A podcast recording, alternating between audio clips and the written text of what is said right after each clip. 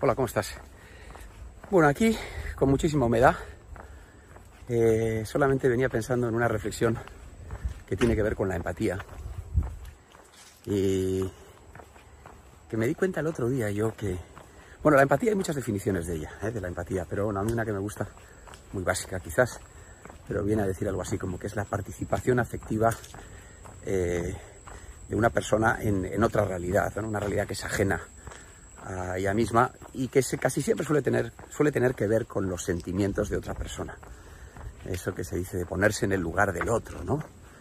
Y mm, yo creía que me caracterizaba por ser una persona bastante empática, pero el otro día me di cuenta, es increíble esto del ser humano, ¿no? Cómo vas descubriendo, están cosas delante, que estaba yo, estaba yo quejándome de la falta de empatía de alguien y reclamando la empatía y según, se lo, estaba diciendo, según se lo estaba diciendo, me estaba dando cuenta lo poco empático que estaba yo siendo respecto de la falta de empatía de esa persona, que era incapaz de ser más empática.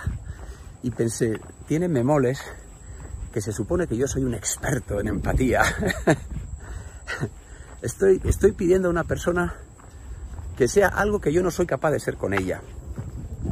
Bueno, esto parece que es la, ¿no? La pescadilla que se muerde la cola, pero a mí esas cosas me entretienen y me tienen muy, muy bien, me hacen pensar, ¿no? Me, me, hacen replantearme, pues eso, que efectivamente en mi caso, desde luego, no era nada empático con las personas poco empáticas. Con lo cual, algo me tengo que mirar. Y en eso estoy. Bueno, pues nada, compartiéndote mis ideas, mis pensamientos. Que tengas un gran día. Cuídate mucho. Que sepas que yo gorra casi siempre.